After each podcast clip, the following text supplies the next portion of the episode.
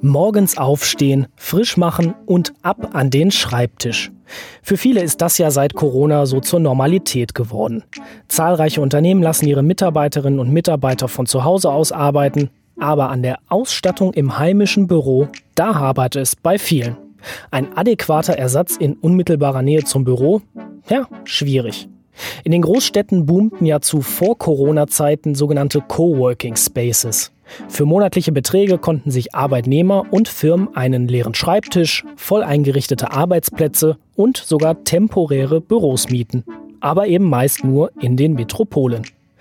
Genau hier setzt ein Team der vierten Mission zum Thema Work Be Next an. Was die Idee des Teams FlexOffice genau ist und wer sie dabei unterstützt, darüber reden wir diesmal im Podcast von The Mission. Ich begrüße Sie und euch, liebe Hörerinnen und Hörer. Mein Name ist Matthias Rutkowski.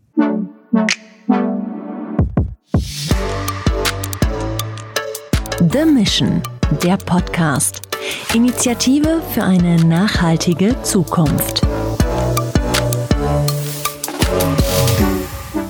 Vom Team FlexOffice begrüße ich Johann Vogel. Er ist Konzepttalent beim Team und er stellt uns gleich die Idee seines Teams vor und sagt uns vielleicht sogar, wie es nach The Mission weitergeht. Hallo Johann. Hi, wunderschönen guten Tag. Und betreut wurde das Team unter anderem vom Unternehmen Porter Möbel, wozu die Einrichtungshäuser Porter, SB Möbel Boss und Hausmann gehören. Zugeschaltet ist mir der Chief Digital Officer von Porter Möbel, Gürkan Ünlü. Herzlich willkommen in unserer Runde. Hallo, ich grüße euch. Ja, wir haben uns vorab auf das Du geeinigt und deswegen, Gürkan, du als äh, Experte aus der Möbel- und Einrichtungsbranche einfach mal mit Bezug zu The Mission. The Mission stellt ja vor allem den Aspekt der Nachhaltigkeit in den Vordergrund.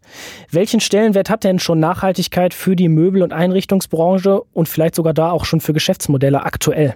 In der Möbelindustrie selber, so wie wir das jetzt kennengelernt haben, betrachten wir den Stellenwert der Nachhaltigkeit aus unterschiedlichen Perspektiven. Also insbesondere erstmal äh, ganz wichtig für uns natürlich aus Kundensicht. Ähm, während man in, in vielen Jahren vorab sich gar nicht so sehr darauf oder dafür interessiert hat, äh, wo ein Möbelstück herkommt, wo das Holz produziert worden ist, äh, wie die Lieferkette aussieht, fragen Kunden heute ganz gezielt danach, wo der Baum herkommt oder wie die Produktionsbedingungen ähm, vor Ort gewesen sind. Ähm, während der Pandemie und zwischen den beiden Lockdowns ging es den Kunden ja dann erstmal darum, es sich zu Hause schön zu machen und vor allen Dingen auch behaglich. Aber auch dort haben wir die Frage immer wieder bekommen ähm, nach dem Thema Nachhaltigkeit. Wo kommen die Artikel her? Und das war dann, waren Anfragen, die wir im Verkaufsprozess gefunden haben. Man, man sieht das ja in Suchanfragen, insbesondere aber auch beim Thema Gartenmöbel, weil da unheimlich viel Holz bearbeitet wird. Aus Unternehmenssicht geht ökonomischer Fortschritt im Kontext Nachhaltigkeit sehr wohl einher mit dem, mit der ökologischen Nachhaltigkeit. Ähm, wir investieren natürlich auf der einen Seite, um, um irgendwie weniger zu verbrauchen. Deswegen spielt Nachhaltigkeit eine ganz, ganz wichtige Rolle bei uns und ich glaube sicherlich auch in der Industrie. Johann, euer Teamname FlexOffice lässt ja schon so ein bisschen was erahnen. Es geht um Flexibilität und es geht um ein Bürokonzept, wenn ich das mal so andeuten darf. Zum einen gibt es für viele einfach das Problem, dass sie sehr weit fahren müssen. Also Commuting ist ein unheimlich großes Problem. Viele Leute fahren am Tag weit mehr als eine Stunde, also wenn man beide Wege zusammenrechnet. Und auf der anderen Seite haben wir gesehen, dass während der ähm, Pandemie äh, sehr für viele möglich wurde, von einem Tag auf den anderen beinahe, ähm, von zu Hause zu arbeiten. Und entgegen der großen Hoffnung war es nicht die Wunderwaffe des Homeoffice, das sich äh, alle erhofft haben, sondern es kam mit einem ganz neuen Set an Problemen, die viele Leute dann auch relativ schnell gemerkt haben. Und es da halt eine totale Vermischung gab dieser beiden Welten. Und auf der anderen Seite haben sie sich gedacht, jetzt habe ich es probiert mit dem Homeoffice und stelle fest, es ist auch nicht so wunderbar. Und genau an der Stelle setzen wir an, indem wir den Leuten einen neuen Raum geben wollen, ähm, einen Raum als Konzept, ähm, in dem sie arbeiten können, ohne in irgendeins dieser beiden Probleme direkt hineinzugeraten. Dann lass uns da mal genauer einsteigen. Eure Anfangsidee sah ja eigentlich ganz anders aus und im Rahmen von The Mission habt ihr das in so einer Art schöpferischen, kreativen Design Thinking Prozess ein bisschen umgeworfen. Wie kam es überhaupt dazu, dass ihr gesagt habt, unsere anfängliche Idee müssen wir grundlegend neu denken? Das ist wahr, was du gesagt hast. Es gab eine große Änderung ganz am Anfang und unsere allerersten Ideen, von denen du gerade gesprochen hast, ging ja in eine Richtung von totaler Individualisierung. Die große Vision, die wir ganz am Anfang hatten, war wirklich jeder einzelne Arbeitnehmer kann seinen Arbeitsraum mitnehmen, wohin er will. Und wir haben da allerlei Ideen entwickelt. Also viele davon sind tatsächlich direkt in der teaminternen Schublade verschwunden, weil sie als nicht durchsetzbar gegolten haben. Also wir hatten zum Beispiel äh, ein Rucksacksystem, in dem so eine Art Pop-up-Zeltkonstruktion drinne ist, die sich innerhalb von Sekunden aufbläst. Und da drin sind dann im besten Fall auch direkt die Möbel.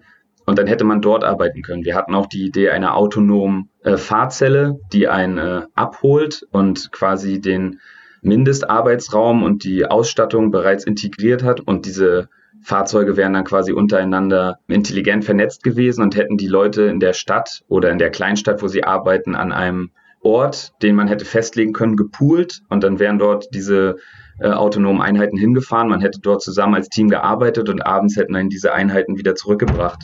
An irgendeinem Punkt haben wir festgestellt, obwohl wir diese Ideen sehr, sehr gut finden, es zwei Steine gibt, die uns im Weg liegen. Zum einen war es das Interesse der unmittelbaren Umsetzbarkeit. Das waren wirklich sehr konzeptionelle äh, Ansätze, die man mit viel Arbeit hätte ausprobieren müssen. Und der andere Fakt war natürlich auch, es gab eine, eine andere Idee, die Plattformidee und der Spirit, der Geist dieser, dieser physischen Lösung lebt zum einen weiter in diesem Möbel, ähm, was ja immer noch diesen Ansatz vermittelt der unmittelbaren, direkten, physischen Veränderbarkeit und äh, Transportierbarkeit des eigenen Arbeitsraums. Dann lass uns mal genau an diese Veränderbarkeit anschließen. Wenn man euer endgültiges Konzept jetzt zusammenfassen würde, dann besteht es aus drei Säulen.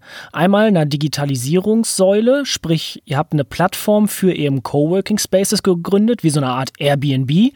Dann eben aus diesem Aspekt der Flexibilisierung, sprich die agile Wahl des Arbeitsortes und eben das Thema Infrastruktur, sprich ein standardisiertes Steckmöbelsystem, damit eben jedes Flex-Office Office möglichst einfach und standardisiert umgebaut und nach den entsprechenden Bedürfnissen angepasst werden kann.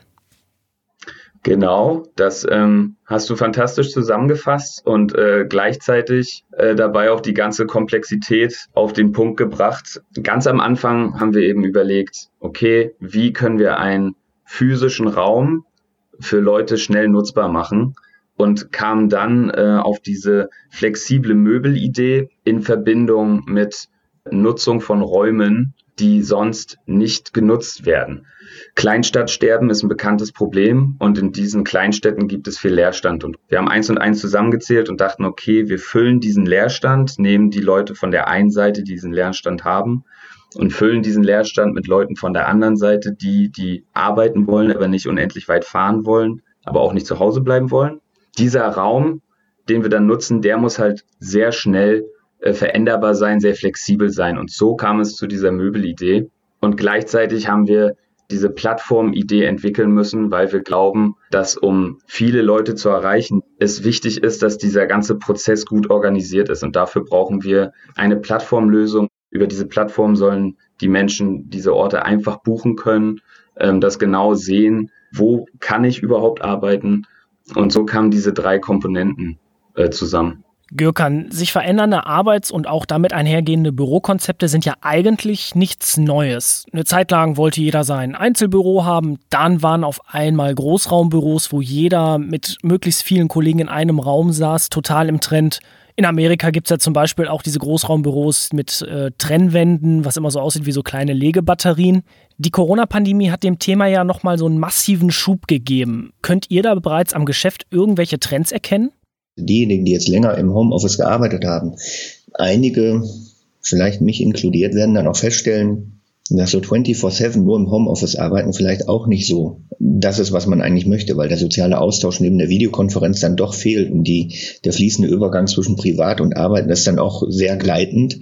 Deswegen finde ich dieses Flex-Office-Modell, was die Nähe zum Zuhause hat, aber doch nicht ganz das Office ist, äh, wirklich klasse, weil man doch feststellt, dass ähm, die, die Beziehungsebene nicht ganz unwichtig ist. Wenn man das ähm, auf das Geschäft ableitet, dann sind Kunden ja heute eher dazu geneigt, sich auch mal was zu gönnen. Das heißt, neben dem klassischen Office-Möbelstück und der Ergonomie, die sicherlich eine ganz, ganz große Rolle spielt, weil man ja unheimlich viel Zeit dabei verbringt, müssen die aber auch optisch ansprechend sein, vor allen Dingen aber auch nachhaltig. Und idealerweise haben solche Möbel dann auch eine Doppelfunktion, also dass ich sie nicht nur als Schreibtisch oder als Schreibtischstuhl verwenden kann, sondern es dann vielleicht gleichzeitig auch noch irgendwie im, im Essensbereich oder in anderen Bereichen mitverwendbar. Du sprichst das flexible Steckmöbelsystem vom FlexOffice an. Wie innovativ ist denn diese Idee? Denn eigentlich müsste es doch schon längst sowas geben, oder? Ja, es gibt sicherlich hier und dort äh, sehr viele Möbelstücke, die die ähnliche Funktionalitäten abbilden. Das ist schon wirklich sehr kreativ, vor allen Dingen, wenn man auch den Prozess äh, verfolgt hat oder den Entstehungsprozess wie sich der Nutzen dann weiterentwickelt, da müssen wir uns noch intensiver mit auseinandersetzen bei diesem expliziten Beispiel. Jetzt bist du ja auch Chief Digital Officer eines, ja, würde ich schon sagen, ziemlich großen mittelständischen Betriebs, der so um die 8000 Mitarbeiter hat. Wie groß ist denn schon dieses Thema Digitalisierung, womit du ja tagtäglich zu tun hast als Chief Digital Officer überhaupt in der Möbelbranche an sich? Also das Thema Digitalisierung spielt einmal auf der Seite, äh, wo wir den Kunden bedienen, ähm, eine ganz, ganz große Rolle, weil sich das Kundenkaufverhalten natürlich verändert. Und auf der anderen Seite auch die Art und Weise, wie wir unsere Leistungen erbringen. Also wir sind ja nicht nur ein Händler von Möbeln, sondern wir liefern diese auch aus, wir bauen sie auf, wir planen sie insbesondere äh, und sind im täglichen Austausch. Da gibt es neue Arbeitsmittel, die wir benötigen, um dem Kunden ein noch schöneres Kundenerlebnis zu, zur Verfügung zu stellen. Wir sind natürlich nicht ganz so betroffen gewesen in der Vergangenheit wie vielleicht andere Industrien, wie die Fashion-Industrie zum Beispiel. Aber in der Corona-Pandemie haben wir jetzt alle gelernt, dass auch mehr Kunden, sagen wir so, schon auch mal ein ganzes Möbelstück oder ein Sofa im Internet bestellen. Also wir hören, Digitalisierung ist in der Möbel- und Einrichtungsbranche auch ein großes Thema. Johann, lass uns nochmal auf euch und eure Reise bei The Mission schauen. Gib uns mal ein paar Einblicke. Wie war die Zusammenarbeit mit den Corporate-Partnern und eben auch Porter? Wie haben die euch unterstützt? Also wir hatten einen, einen konstant guten Draht zu unseren Partnern und natürlich auch zu Porter. Und äh, die Unterstützung ist dann also grundsätzlich erstmal eine des, des Erfahrungsschatzes. Also wir konnten unheimlich viel äh, auf den Erfahrungsschatz zurückgreifen, uns auch mit vielen äh, Mitarbeitern unterhalten, die ähm, unsere Idee validieren konnten. Wir haben viel äh, nützliches Feedback bekommen. Also das ist die eine Seite. Und die andere Seite ist, wenn sich die Chance ergibt, ist es immer gut, die Partner fragen zu können, ob sie uns mit tatsächlichen, also mit Materialien unterstützen können. Ähm, aber wir waren uns sehr, sehr wohl im Klaren darüber, dass wenn wir zum Beispiel weitere Prototypen eines Möbels bauen wollen würden, oder wenn diese Idee weiterverfolgt wird, dass wir immer auf unsere Partner zugehen können und darüber reden können, wie können wir das mit euch zusammen möglich machen? Ähm, könnt ihr uns äh, helfen, was zu produzieren? Ähm, Gibt es die Möglichkeit, dass ihr uns auch äh, weiterleiten könnt an jemanden, der uns unterstützen kann? Und dieses, äh, diesen Rückhalt zu haben, war unheimlich wertvoll für die Teams. Ich höre da so viele klassische Merkmale von Design Thinking und iterativen Prozessen heraus, also Feedback-Kultur, Netzwerkeffekt und eben Sachen hinterfragen, überdenken und auf Erfahrungswerte zurückgreifen. Gürkan, lass uns nochmal auf das Konzept von FlexOffice schauen. Teil davon ist ja eben dieses mobile Stecksystem, um dieses FlexOffice auszustatten. Ist das auch vielleicht interessant für Porter? Also das ist sicherlich interessant. Wenn man sich jetzt unser Sortiment anguckt, müssen wir natürlich nochmal genauer hingucken, wie, wie, der Kunde das annimmt. Also das, äh, der Transport und der Zusammenbau, da haben wir mit den Kollegen gesprochen. Wir sind aber auch kein Hersteller von Möbeln, das sollte man wissen. Deswegen interessiert uns natürlich, was der Kunde sagt. Und wir haben ja in, innerhalb dieses Projektes viel zum Thema Geschäftsmodelle gesagt und der Machbarkeit, wo wir glaubten, dass die Ideen, die das Team vor allen Dingen mit der Anpassungsfähigkeit von einem Möbelstück dann doch eher in einer Plattformlogik sich zu anzupassen bzw. sich weiterzuentwickeln. Und das fanden wir sehr spannend. Was die Herstellung solcher Möbel betrifft, da bin ich noch ein bisschen hin und her gerissen, weil die, der, der Pragmatismus, den, die, den das Team davor gelebt hat, den teile ich in, in Teilen, weil ich mir vorstellen kann, dass es funktioniert. Ich kann halt nur noch nicht sagen, lässt es sich dann auch verkaufen und wie einfach lässt sich das produzieren, weil wir halt kein Hersteller sind. So, Johann, abschließend, wir machen nochmal eine kleine Zeitreise. Wir sind nochmal beim Finale von The Mission 4 Work Be Next. Du musst auf die Bühne deine Idee pitchen und vor allem diesen Unique Selling Point, dieses Herausstellungsmerkmal, klar und deutlich kommunizieren. Was unterscheidet ein Flex Office von einem normalen Coworking Space?